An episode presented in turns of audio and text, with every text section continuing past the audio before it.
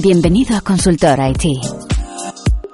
Un podcast dedicado a los amantes de la tecnología que quieren seguir aprendiendo de Internet.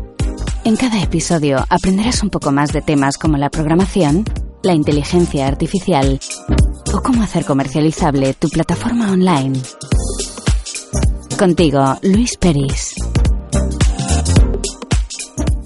Muy buenos días, bienvenidas y bienvenidos un día más, un podcast más a Consultor IT. Ya lo sabéis, soy Luis Peris, programador y consultor tecnológico en Kaira for Startups. Y bueno, el podcast de hoy va a ser una auténtica pasada, estoy seguro de que os va a encantar. ¿Por qué? Porque vamos a unir tanto la parte del software, que ya sabéis que es mi especialidad, como la parte del hardware, que esto es algo que de vez en cuando en este podcast sí que tocamos, tocamos tecnologías externas, pero ahora vamos a ver un desarrollo propio, ¿vale? Eh, imaginaros una cosa, imaginaros que entráis en una tienda, ¿vale? Una tienda de una franquicia, da igual, el McDonald's, el corte inglés, la que sea. Y simplemente por entrar, por cierto, una franquicia o una tienda, no hace falta que sea franquicia, puede ser una tienda, un local normal. Nunca antes habéis entrado ni a esa franquicia, ni a esa marca, ni a esa tienda. ¿Vale? Y justo al entrar, eh, saben vuestra, dirección de vuestra casa. Es decir, saben el edificio exacto en el que vives. A lo mejor no saben la puerta, pero saben el edificio en el que vives. Además, saben en qué hoteles has estado. Esto también se puede hacer cuando, viene un invitado, ¿no? Alguien viene a tu casa y puedes saber en ese momento la dirección eh, de su casa, muy aproximada por el edificio, así como en los hoteles que ha estado y en ciertos sitios. Ahora veremos de dónde saca esta información. Pero atención, únicamente cuando la persona entra a un lugar. Nunca antes ha registrado, nunca antes ha rellenado ningún formulario, nunca antes eh, ha accedido con el móvil a nada, es decir, a ninguna página web para dejar datos, ni nada. Primera vez que entra un usuario y ya tienes esta información. Os pregunto, ¿cómo? ¿Vale? Pues todo esto aparte, eh, bueno, toda esta información que, nos, que lógicamente ahora estamos haciendo el podcast, parte gracias a una investigación que realizamos en Kaira, para, bueno, para un proyecto que era para un centro comercial. Simplemente queríamos saber cuántas personas habían eh, en un determinado local de un centro comercial y luego en otro local y luego en todo el centro comercial y cómo se movían y cuánto tiempo se quedaban realmente no queremos saber ni dónde vive, ni en qué hoteles has estado, ni nada. Solo, solo queríamos saber cuántas personas había y cuánto tiempo se queda, y poco más. ¿Vale? Pero a partir de esa investigación, eh, bueno, conseguimos acceder a otros datos. Para esto tenemos que pensar, eh, ¿cómo se hace esto? Cuando la mayoría de centros comerciales y la mayoría de comercios tienen la mayoría de comercios hablo de, franquicias eh, tipo McDonald's tienen dispositivos que saben cuántas personas hay. Hay mucha gente que cree que es por cámara. Por cámara se puede saber, pero es realmente poco preciso. Porque la cámara está muy centrada, bueno, en lo que se puede ver. Si hay unas columnas no se ve. Y luego realmente eh, puede dar muchos falsos positivos de que te duplique una persona, etc. Entonces realmente como se suele hacer es por Bluetooth. Que es una tecnología barata, fácil de programar, es la más fácil de detectar cuántos Bluetooth conectados hay, ¿no? Entonces lo que se suele hacer son un hardware, puede ser una Raspberry Pi, por ejemplo, puede ser, eh, bueno, puede, ser, eh, bueno, hay la Orange Pi, o puede ser un ordenador, ¿vale? Da igual, al fin y al cabo. Simplemente es un, ordenador, una placa, eh, con un chip Bluetooth, y simplemente le dices, oye, dime cuántos Bluetooth conectados hay. Esto es lo que más se hace porque es lo más fácil, más rápido y bueno, y, y al fin y al cabo se desarrolla bastante rápido. ¿El problema cuál es? El problema es, ¿quién narices tiene el Bluetooth conectado? Seamos realistas. Yo lo tengo conectado eh, por el coche y la mayoría de veces me lo quito. Es decir, al fin y al cabo, el Bluetooth únicamente lo tienen los conductores de coches. Porque si no, bueno, ahora sí que es cierto que con los nuevos eh, los AirPods eh, sí que hay más gente que tiene los Bluetooth. Pero el Bluetooth es una tecnología que no está obsoleta en sí, pero que las tienes que utilizar para, bueno, para unas determinadas cosas. El Bluetooth no lo puedes usar para, todo. No vas, eh, si no usas coche y no tienes auriculares, ¿para qué narices vas a tener Bluetooth conectado? Por eso la mayoría de gente no lo tiene conectado. Entonces nosotros le eh, pensamos en darle otra vuelta. Eh, que también, ojo, no hemos inventado nada. También hay empresas de las mega grandes también lo hacen así. Nosotros pensamos, ¿por qué en vez de detectar el chip Bluetooth, ¿vale? No detectamos el chip Wi-Fi. ¿Por qué? Porque el Bluetooth sí que es cierto que sabíamos que emitía y era más fácil detectarlo, pero el, chip Wi-Fi, al fin y al cabo, de alguna forma tenía que estar algo emitiendo eh, eh, el móvil para que cuando llegues a tu casa se te conecte. ¿Vale? Mucha gente piensa que se conecta automáticamente el móvil al router, pero realmente el móvil es el que está emitiendo una señal de hola, estoy aquí, estoy aquí, estoy aquí, todo el rato. ¿Vale? Entonces nosotros dijimos, sí que es cierto que el wifi y el chip no está pensado para eso, de hecho, eh, nosotros utilizamos una Raspberry Pi que vale 8 euros, eh, la Raspberry Pi 0W para ser exactos, ¿vale? Vale 8 euros ese ordenador, es un microordenador, eh, bueno, de hecho tiene que son, no sé si es un giga de RAM o medio giga de RAM, que es más que suficiente para estas cosas, y vale 8 euros, nuevo. Así que podéis comprar la placa, eso sí, lo tenéis que conectar con una batería, etcétera. Pero bueno, ya estaba.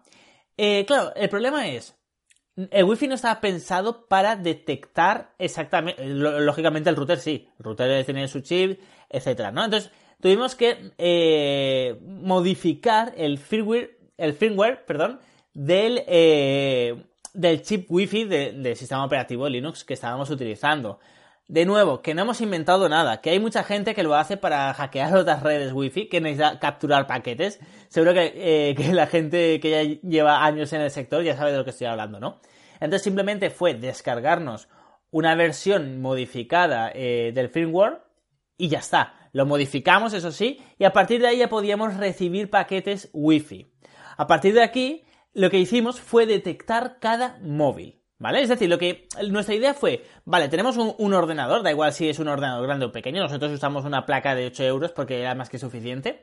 Modificamos el software eh, con el sistema operativo para que en vez de el wifi emita, reciba todo, ¿vale? Y a partir de ahí, bueno, veamos los datos. Nuestra idea cuál era? Muy fácil. Nuestra idea era eh, que cada móvil tiene, eh, bueno, cada chip wifi del móvil tiene un número único, le llamaremos MAC, ¿vale? simplemente es la MAC, que es un número único de ese chip, un número físico que no es aleatorio. Es un número, eh, bueno, que lo pone el fabricante. Es como la matrícula de cada, de cada móvil, pues lo mismo. No es la IP. es, es, algo que está en el hardware, ¿vale? Entonces, claro, si tenemos ese número, que realmente es, alfanumérico, ¿qué podíamos hacer? Pues bueno, podíamos identificar cada móvil que existía en, dentro de un local, que había dentro de un local. Eso es algo también muy interesante, es decir, cuando alguien entra, todo el mundo, o la mayoría de gente, o sea, prácticamente el 100% de la gente, aunque sea una abuela o sea un abuelo, tiene móvil.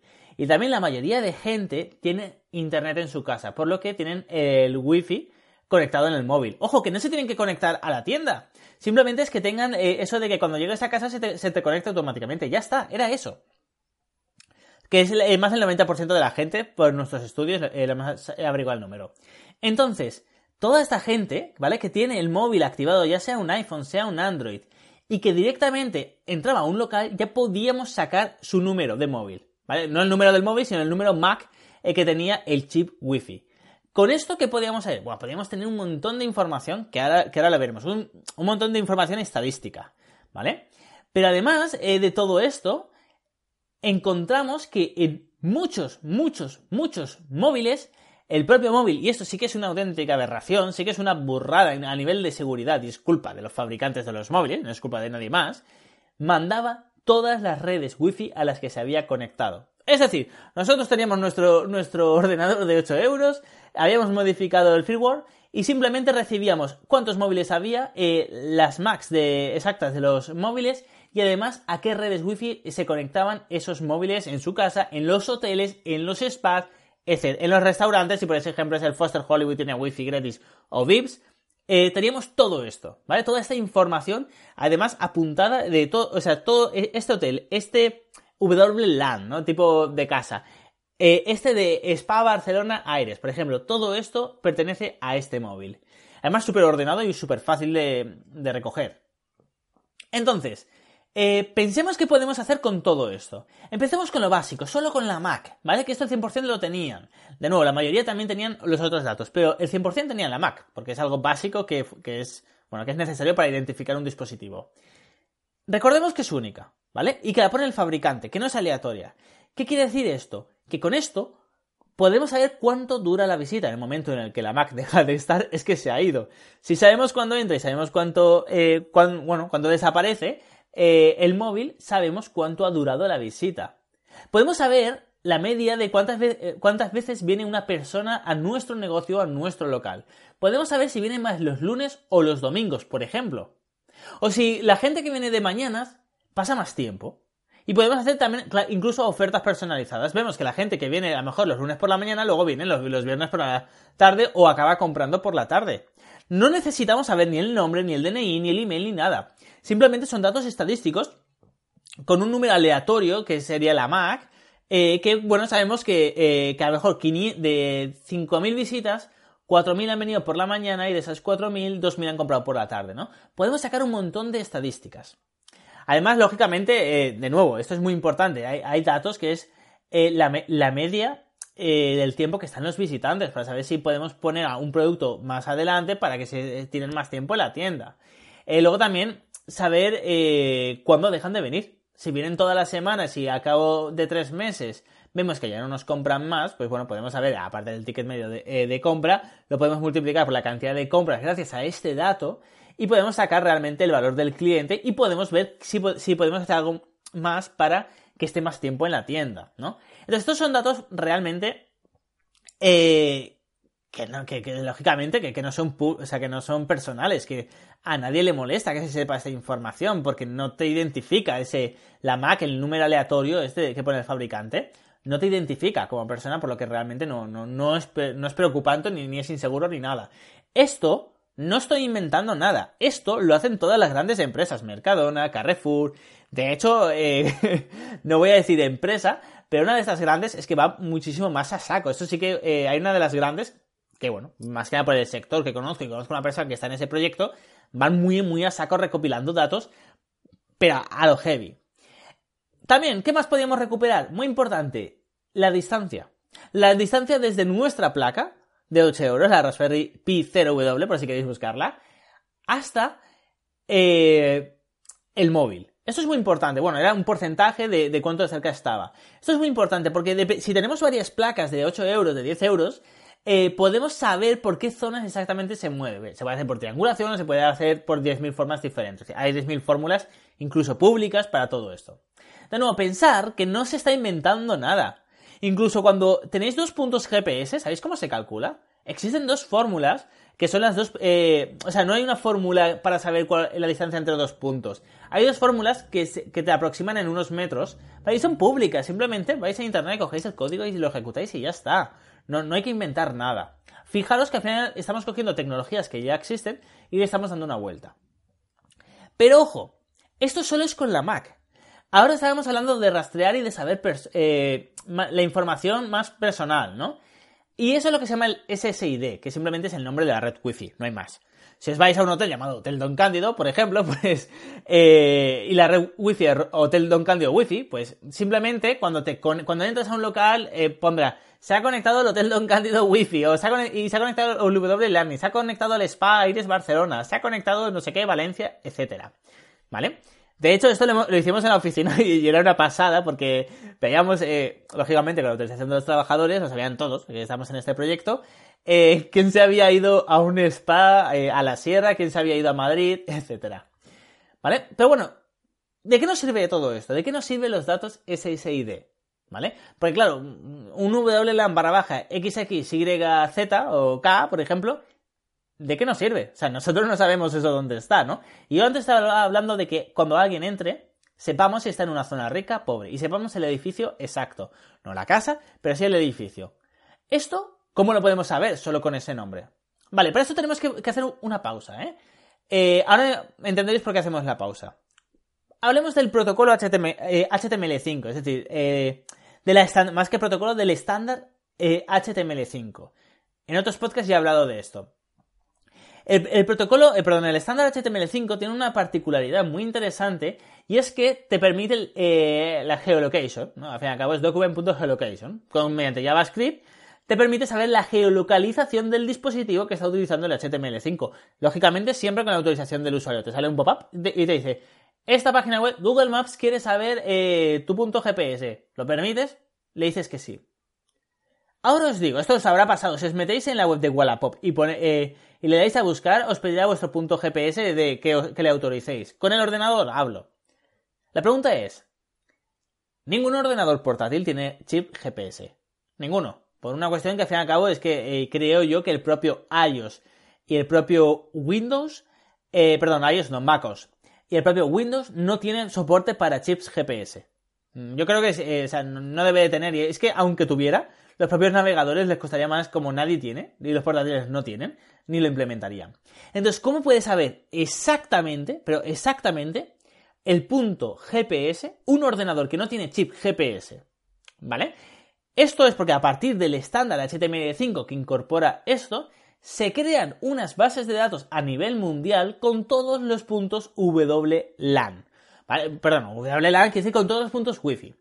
Cuando Google eh, va con el coche, con el eh, Street Views, eh, haciendo, bueno, lo, típico, haciendo el recorrido con los coches, hace todas las fotos, etc. También recopila toda la información. Cuando la gente de Android, todos los que hemos tenido y tenemos a Androids, bueno, se conecta a la red Wi-Fi, se manda los datos a Google, también le, también le manda, eh, bueno, por ejemplo, estoy aquí, mi red wifi es la WLAN para baja KK20, por ejemplo, y las de mi alrededor son todas estas, con este punto GPS. Esto no es un secreto. Esto es algo oficial, esto os lo dice el estándar de HTML5 y lo pone ahí. Es decir, Google tiene toda la información, Mozilla, Firefox también. Si no recuerdo mal, Firefox eh, al principio utilizaba, antes de tener su base de datos, los servicios de Google. Y es gratuito, ¿eh? Este, esto lo podéis incluso hacer vosotros mismos.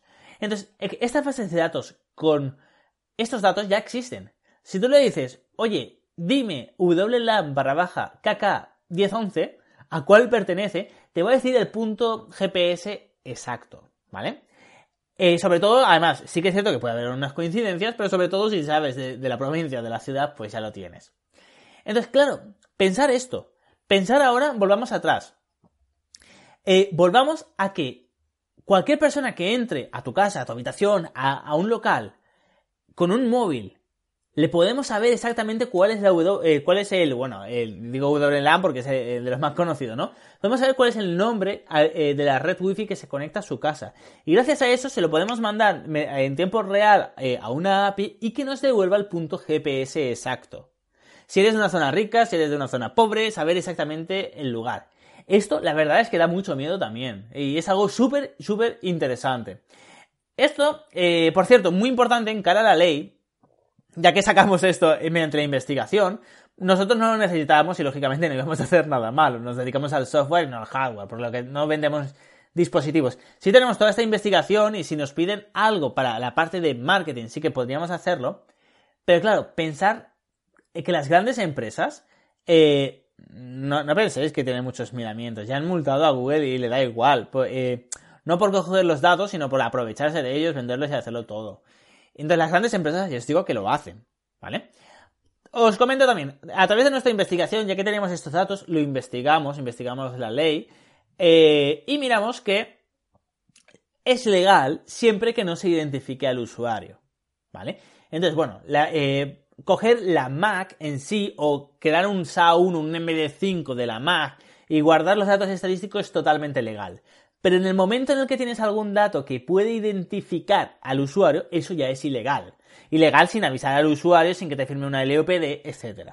¿Vale? Es decir, yo os digo la parte legal y la parte ilegal. Solo con la parte legal tenéis, por cierto, por si queréis hacer este proyecto, ya veis que con un chip de 8 euros podéis, eh, podéis hacer virguerías automáticas, virguerías increíbles. Luego automatizarlo todo, que vaya a un servidor central, eh, hacer estadísticas a punta pala. Podéis hacer ya un montón de cosas. Y luego la parte ilegal, yo os digo que, bueno, que es ilegal, pero que sepáis que está, más que nada porque las grandes empresas lo utilizan, lógicamente que lo utilizan. Les interesa saber si la gente es de, una zona pobre o es de una zona rica. O le interesa saber simplemente de dónde han venido esas personas. Saber si a tu local del centro de, Valencia viene gente de, eh, de, los pueblos de alrededor, de Paterna, eh, de Paiporta, de Godella, etcétera, ¿no? Entonces, bueno, todo esto es información que, bueno, yo en cuanto al podcast, yo os doy la información y ya vosotros sabréis cómo lo queréis utilizar, o por lo menos siempre digo que es bueno tener la información, en el que sepáis que todo esto se puede hacer. Así que nada, muchísimas gracias, como os digo siempre, por estar aquí un día más, un podcast más en Consultora IT. Y ya lo sabéis, este viernes tenemos otro podcast. Si queréis encontrarme, podéis encontrarme en mi página personal en luisperis.com o en mi, bueno, o en mi consultora tecnológica en kaira.es. Así que nada, nos escuchamos este viernes con otro podcast. Hasta entonces.